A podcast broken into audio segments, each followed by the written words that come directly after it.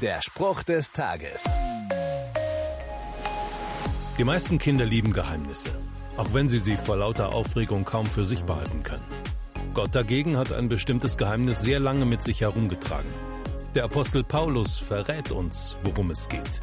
Dies ist das Geheimnis. Durch Jesus Christus bekommen die nichtjüdischen Völker Anteil am Heil und sind damit einbezogen in die Zusagen Gottes für sein Volk. Die Juden glaubten, dass eines Tages ein großer Retter exklusiv für sie kommen würde. Was für eine Überraschung war es dann, dass Gott auch alle anderen Menschen retten wollte. Auch dich und mich. Ich bin Gott für diese Entscheidung immer wieder dankbar.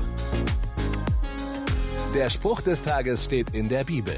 Bibellesen auf bibleserver.com.